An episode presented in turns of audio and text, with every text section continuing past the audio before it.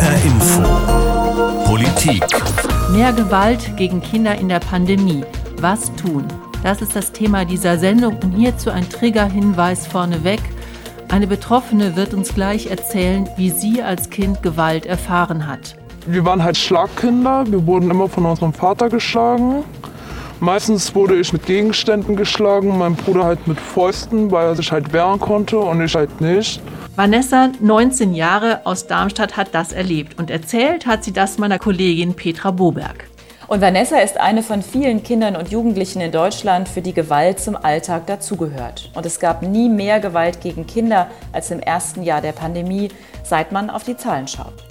Was ihr geholfen hat, aus diesem Teufelskreis der Gewalt auszubrechen, welche Rolle das Jugendamt spielt und wie Kinder und Jugendliche zu ihrem Recht auf eine gewaltfreie Erziehung kommen, über all das sprechen wir jetzt. Ich bin Anne Bayer. Petra, wir haben jetzt gerade die verstellte Stimme dieser jungen Frau gehört. Du hast sie getroffen und mit ihr gesprochen. Sie kommt auch in dem Film vor, den du gemeinsam mit der Fernsehkollegin Christine Rütten gedreht hast. Ein Film zum Thema Kindesmisshandlung in der Pandemie. Was weißt du über sie? Viele Details, über die wir hier aber nicht sprechen werden, einfach auch um diese junge Frau zu schützen. Wir mhm. nennen sie einfach mal Vanessa. Heute ist sie äh, schon 19 Jahre alt. Sie lebt äh, aktuell in einer WG und macht eine Ausbildung. Und sie hat das hinter sich, was viele Kinder und Jugendliche bei uns in Deutschland leider erleben. Das ist nämlich die häusliche Gewalt. Ja, was mir da tatsächlich von diesem O-Ton gar nicht aus dem Kopf geht, ist das Wort Schlagkinder, das sie da verwendet hat. Ja, das hat mich auch äh, total beschäftigt. Ich hatte das vorher auch noch nie gehört. Und sie wurde ein Schlagkind, hat sie uns erzählt, als der Vater das erste Mal körperlich wurde, nämlich mit einer Fernbedienung. Und dieses Bild hat sie heute auch immer noch vor Augen, als wäre es gestern gewesen. Aber es ist schon über zehn Jahre her. Und er hat sie mit voller Wucht im Gesicht erwischt mit dieser Fernbedienung. Klar, ich fand es scheiße, dass er mich geschlagen hat. Und ne, ich finde, es geht doch überhaupt gar nicht. Aber trotzdem war es mein Vater. Trotzdem war er für mich immer da. Auch wenn er mich geschlagen hat, er war trotzdem für mich da. Er hat mich immer von der Schule abgeholt. Er war auch immer mit meinen ganzen Schulauftritten da. Ich vermisse ihn ja auch. Wie alt war sie denn da und was hat diese Gewalterfahrung dann auch mit ihr gemacht, Petra? Also sie war noch in der Grundschule und eigentlich wollte sie ihren Bruder beschützen. Äh, und als sie sich sozusagen zwischen Bruder und Vater stellte, da war sie dann auf einmal auch Opfer der Misshandlung durch den Vater, der Bruder, ne, der hatte das schon lange zuvor erlebt. Mhm. Und das war auch total hart für mich auszuhalten, als sie das so erzählt hat, weil diese Gewalt, also das Schlagen, das ist für sie ganz normal gewesen, äh, damals eben, als sie noch so klein war. Wenn man geschlagen worden ist, ja, nimmt man das so hin, dann ignoriert man das ja auch. Die Schmerzen ignoriert man dann auch. Klar, man weint unter der Decke oder so, ja, aber äußerlich, ja, zeigt man halt keine Schwächen oder so. Nur lieber Stärke. Ja, das klingt alles ganz schön heftig. Aber ich finde, was an ihrer Geschichte ja auch ein Stück weit ermutigend ist, dass, es, dass sie es eben geschafft hat, sich davon zu befreien. Kann man das so ein Stück weit auch so sagen, Petra? Auf jeden Fall. Also Vanessa, die hat es ja insgesamt hart erwischt. Hm. Äh, nicht nur, dass ihr Vater sie geschlagen hat. Ich muss das kurz erzählen, es ist nämlich ziemlich verzwickt. Also Vanessas Vater, der sie geschlagen hat, ist gestorben, als sie zwölf Jahre alt war. Und die Mutter hat dann einen neuen Partner gefunden. Und dieser Stiefvater ist dann auch später eingezogen. Und als Vanessa dann 16 war, hat er sie sexuell belästigt. Also er wollte sie in anzüglichen Posen fotografieren, in Unterwäsche, auch nackt. Und das ist Vanessa dann alles zu viel geworden. Dann kam das natürlich auch wieder hoch, das mit ihrem leiblichen Vater und ähm, ja, durch die Gewalt des Vaters und dann noch die sexuelle Belästigung durch den Stiefvater. Das, das war alles zu viel. Für sie. Ja, da kam ja auch wirklich alles zusammen. Aber wie hat sie es denn dann auch geschafft, äh, sich daraus zu befreien? Man würde sagen, ganz leicht. Sie hat sich, es war doch schwer für sie, aber sie hat sich dann ihrem Lehrer anvertraut. Mhm. Und dann ist auch alles ganz schnell gegangen, weil dann kam das Jugendamt dazu und Vanessa ist auch dann freiwillig raus aus ihrer Familie gegangen. Also das nennt man ja in Obhut genommen worden. Äh, so heißt das ja in dieser Fachsprache. Mhm. Also okay, Vanessa hat es erstmal geschafft, diesen Schritt weg von der Familie Das ist auch schon lange vor Corona passiert, aber als du sie getroffen hast, hat sie das erste Mal seit langer Zeit ihre Betreuerin vom Jugendamt auch wieder getroffen. Genau, das war auch sehr wichtig für sie, weil diese Kontakte oder Besuche, die waren ja lange Zeit, vor allem im ersten Lockdown, überhaupt nicht möglich. Also diese persönlichen Treffen, telefonieren ging immer, das haben die beiden auch gemacht, aber es ist einfach anders, hat Vanessa äh, uns erzählt, also viel distanzierter. Und jetzt ging das eben endlich wieder. Und bei diesem Gespräch, bei dem wir dann dabei sein durften, durfte zwischen der Sozialarbeiterin und Vanessa. Da ging es einfach nochmal darum zu rekapitulieren, was ist passiert, wo stehen wir jetzt und wie kann das Jugendamt auch weiter unterstützen. Denn Vanessa, ich habe das schon gesagt, lebt ja aktuell in der WG und macht eine Ausbildung. Ähm, und da gibt es immer noch mal diese Gespräche, wo man das noch mal bindet. Und Vanessa wollte auch unbedingt mit uns sprechen und auch uns ihre Geschichte erzählen. Mhm. Warum war ihr das dann, dann so wichtig? Na, sie sagt, heute äh, Mädels, wenn euch sowas passiert, holt euch Hilfe. Ihr müsst es nicht aushalten. Also wenn ihr geschlagen werdet oder auch sexuell belästigt, äh, holt euch einfach Hilfe. Und das hat mich schon auch sehr beeindruckt, denn sie sagt, heute kann sie das auch annehmen. Früher war das viel schwieriger. Sie hat mittlerweile verschiedene Therapien gemacht und möchte einfach diese für sie als Mensch ja auch so wichtige Erfahrung gerne an andere Betroffene weitergeben. Ja, sehr mutig, auf jeden Fall. Absolut, absolut. Die äh, Corona-Situation insgesamt hat die Lage vieler Kinder und Jugendlichen in Deutschland ja aber insgesamt eher verschlechtert. Das habt ihr ja auch im Zuge eurer Recherche für den Film da herausgefunden. Ich sage jetzt mal die Zahl 4500 und du erklärst mir, was es mit dieser Zahl auf sich hat. Ja, die Zahl stammt aus dem ersten Pandemiejahr, also aus äh, 2020 und äh, diese 4500, diese nackte Zahl, zeigt, dass eben rund 4500 Kinder und Jugendliche Opfer körperlicher Gewalt geworden sind in diesem ersten Pandemiejahr. Und das bedeutet, sie sind mit dem Bügeleisen verbrannt worden, der Fernbedienung geschlagen, dem Gürtel oder eben auch anderen Gegenständen. Boah, das ist mal das kaum schwer auszuhalten und die Zahlen klingen echt auch ziemlich schockierend. Und noch dazu kommt ja, dass auch viele Kinder an der Gewalt gestorben sind. Petra, wie viel waren denn das? Das waren 152 Kinder bundesweit im ersten Pandemiejahr, also in 2020. Und sag mal, lässt sich denn aus diesen Statistiken auch ganz klar ablesen, in dem ersten Jahr der Pandemie ist diese Zahl gestiegen? Also waren das mehr als im Jahr 2019? Genau, weil die Zahlen werden ja jährlich erhoben und es ist bundesweit ein Anstieg um 36 äh, Prozent. Und auch in Hessen sind mehr Kinder an den Folgen von Gewalt gestorben. Wir haben die Zahlen nochmal extra analysiert. Es waren sechs Kinder, die vorsätzlich getötet oder ermordet wurden. Und das sind doppelt so viele wie im Vorjahr. Ja, das muss man erstmal sacken lassen. Hm, das sind viele. Das sind, ist eine enorme Zahl. Kommen wir nochmal zurück auf Vanessa. Der hat ja das Jugendamt tatsächlich geholfen und hilft ihr nach wie vor, weil die Mitarbeiterinnen auch den Kontakt zu ihr halten und sie so auch unterstützen. Was kann ein Jugendamt in so einer aktuellen Gewaltsituation überhaupt tun? Es gibt ziemlich viele Angebote des Jugendamtes oder auch vom Kinderschutzbund und anderen Trägern. Und Vanessas Betreuerin beim Jugendamt, die Vivian Osterhoff, die haben wir für unsere Recherche ja auch länger begleiten dürfen. Und sie sagt, dass viele eben gar nicht auf die Idee kommen, sich beim Jugendamt Hilfe zu holen oder auch zu fragen, was es dort überhaupt für Angebote gibt. Naja, ich könnte mir vorstellen, das liegt vielleicht auch daran, dass, dass, dass der Ruf eines Jugendamtes ja oft nicht so besonders gut ist. Also dass das Vertrauen in so ein Jugendamt dann doch oft eher gering ist, weil das ja immer so die Drohkulisse da ist. Ja, dann kommt das Jugendamt und nimmt dir deine Kinder weg. Also von dem her ist der Ruf ja nicht besonders gut. Ja, das stimmt und das ist auch äh, genau das Problem. Ähm, aber man muss auch wirklich nochmal an der Stelle, oder ich würde jetzt an der Stelle auch nochmal sagen, ein Kind aus einer Familie zu nehmen, also in Obhut, das ist immer das letzte Mittel des Jugendamtes. Und wir waren ja auch lange dabei und ich habe das auch tatsächlich bei den Dreharbeiten erlebt. Das zeigen wir auch in unserem Film. Das ist ein sehr, sehr schmaler Grad äh, so eine Entscheidung zu treffen. Und mhm. Sozialarbeiterinnen äh, wie die Vivian Osterhoff, die kämpfen auch gegen diesen schlechten Ruf des Jugendamtes. Und ich habe sie gefragt, wenn sie so ein Megafon hätte und durch die Stadt laufen könnte, äh, im Hinblick auf den Ruf des Jugendamtes, was würde sie denn da reinbrüllen? Und das hat sie geantwortet. Ich würde einfach klarstellen, dass wir nur zur Unterstützung da sind. Wir sind einfach nur da, um zu helfen. Hilfe zur Selbsthilfe, ja. Das ist das, ja, was ich mir wünschen würde, dass dass endlich alle verstehen, dass wir niemand Böses sind, sondern dass wir einfach nur unterstützen und helfen wollen und dass es auch nicht schlimm ist, sich Hilfe zu holen. Jeder, der sich traut, zu sagen, okay, ich habe da eine Herausforderung, ich komme da allein nicht mehr weiter. Das hat jeder. Niemand ist perfekt, niemand muss perfekt sein, ja. Und das ist gerade eine Stärke zu sagen, okay, ich komm, bin an einem Punkt, ich komme nicht mehr weiter, ich suche mir Hilfe. Mal ganz, ganz rein äh, praktisch gesehen, kann das Jugendamt die vielen Anfragen und Hilfestellungen denn überhaupt leisten? Das ist tatsächlich auch oft das Problem, denn Vivian Osterhoff hat auch gesagt, dass sie eigentlich immer zu viele Klienten und zu wenig Zeit für sie haben. Und das war natürlich schon vor Corona auch so. Wir wollen professionell arbeiten, wir wollen das Bestmöglichste jeder Familie bieten.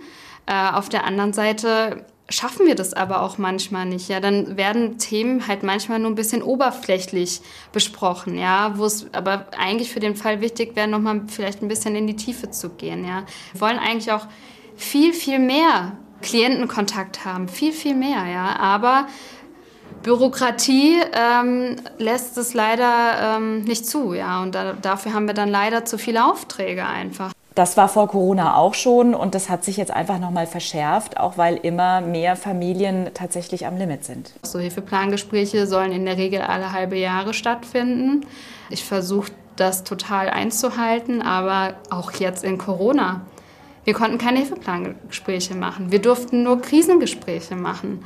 Ja, und ähm, es war für uns unheimlich schwer. Wir sind, haben, dann, haben dann Telefonkonferenzen gehalten. Ne? Und das war eine totale Herausforderung. Man sieht diesen Menschen einfach nicht und dann ist eine Pause und dann weiß man nicht, überlegt der Mensch eigentlich oder will er nichts antworten? Also persönliche Besuche, die konnten nicht stattfinden. Das Jugendamt war, wie viele andere Behörden auch, zeitweise nicht zugänglich.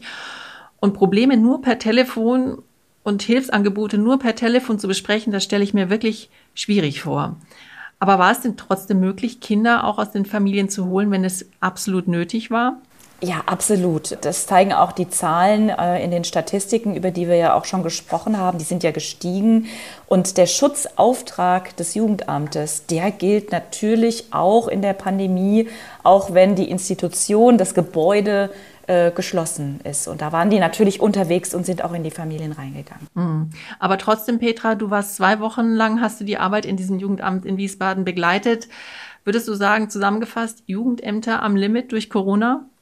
Auf jeden Fall. Schon allein, wenn wir auf die Fälle schauen, die Vivian Osterhoff ähm, auf dem Tisch hat. Fälle hört sich immer so schlimm an, aber das sind eben die Klienten, die sie mhm. zu betreuen hat. Es sind aktuell 53. Sie hatte auch schon 70 Kollegen, äh, die wir äh, gesprochen haben vor Ort. Die haben zum Teil 100 äh, zu bearbeiten. Und es gibt so einen allgemeinen Richtwert, der sagt maximal 35 Fälle, weil ein Fall hat auch mehrere Klienten. Äh, sonst hat man einfach viel zu wenig Zeit für eine wirklich ausreichende beratende Unterstützung. Mich würde jetzt noch mal interessieren, wer meldet dem Jugendamt denn eigentlich, dass ein Kind eventuell misshandelt wird? Also normalerweise, also in Nicht-Corona-Zeiten läuft es ja oft über Erziehende, Erzieherinnen, Erzieher, die was merken in der Kita oder eben aber auch, wie du vorhin gesagt hast, äh, von Lehrern, Lehrerinnen. Also wer meldet das?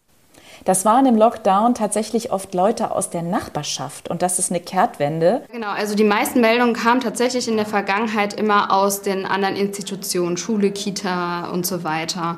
Und in Corona sind die natürlich komplett weggefallen. Ja, da haben wir uns tatsächlich auch sehr Sorgen gemacht, zu sagen, okay, wie kriegen wir jetzt Zugang überhaupt zu den Familien?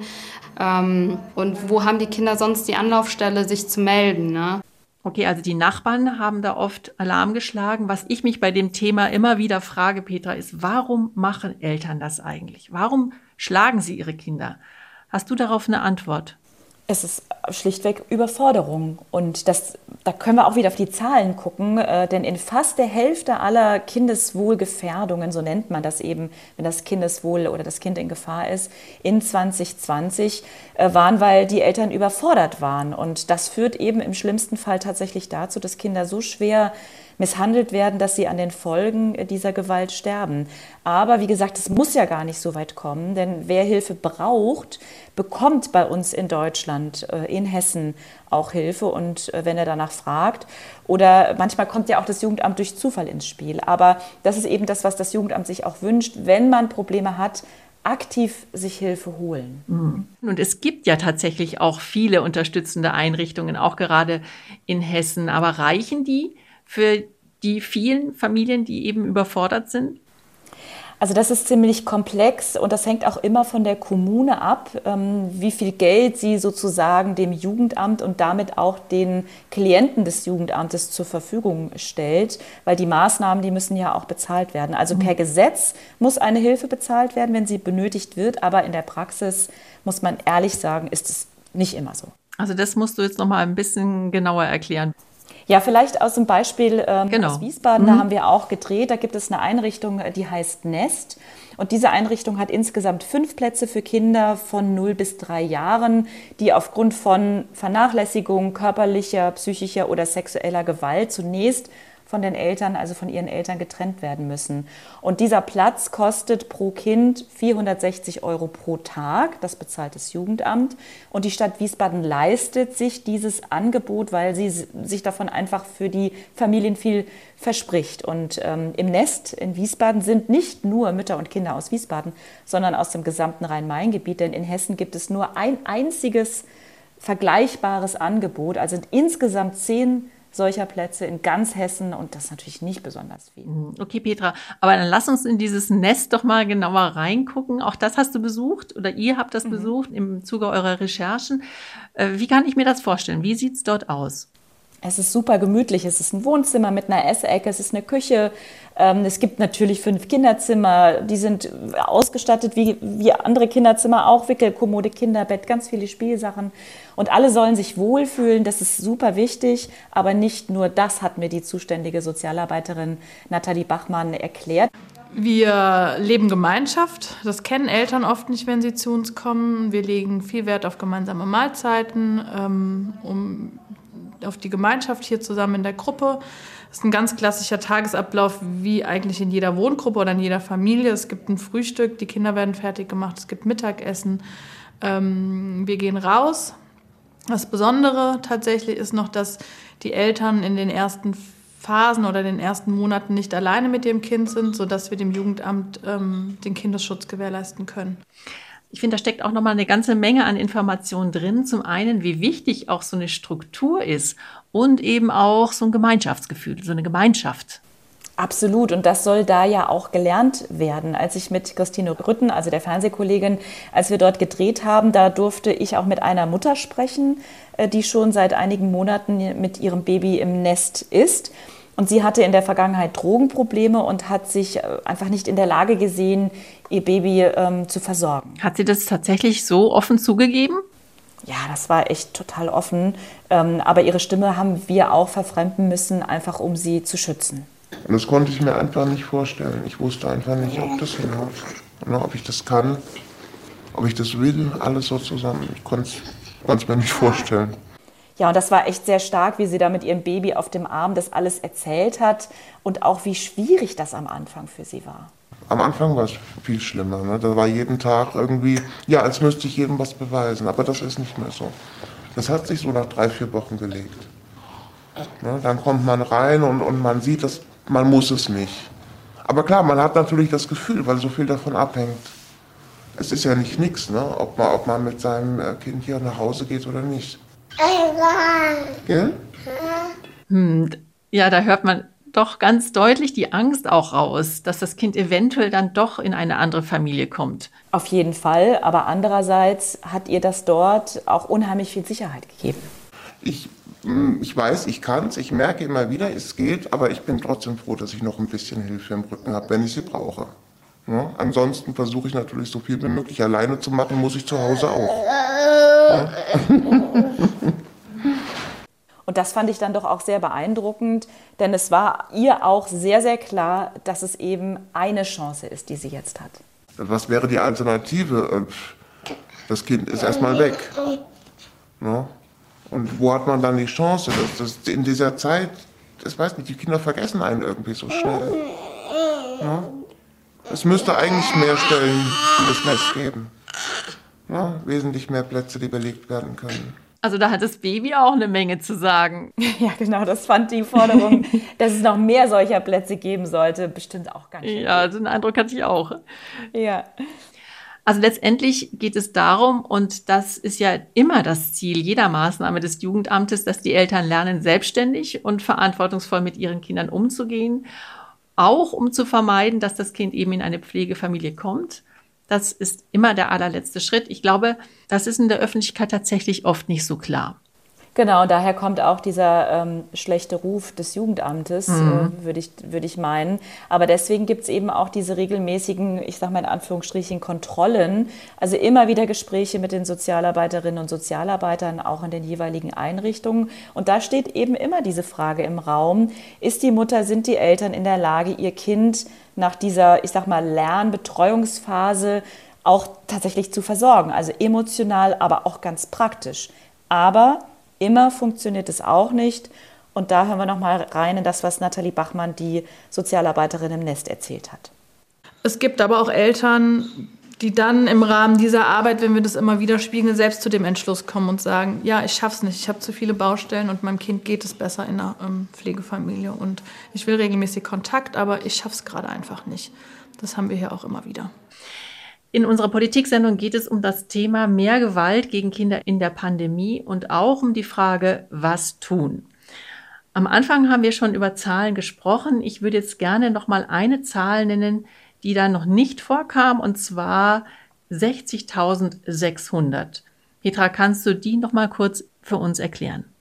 Das ist die Anzahl von Kindern und Jugendlichen, bei denen Jugendämter in Deutschland auch wieder im ersten Pandemiejahr, das sind die aktuellsten Zahlen, eine, man nennt das Kindeswohlgefährdung, festgestellt haben. Also 60.600 Mal waren Kinder und Jugendliche in äh, Gefahr.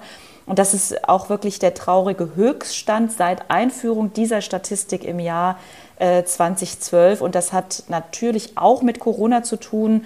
Und in diesem ersten Pandemiejahr ähm, sind vor allen Dingen die psychischen Misshandlungen bei Kindern und Jugendlichen enorm angestiegen. Also nochmal kurz nachgefragt, mit psychischen Misshandlungen ist gemeint, ähm, anschreien, ignorieren, sich überhaupt nicht für die Kinder interessieren oder die Kinder unter Druck setzen, also dieser psychische Druck und so weiter.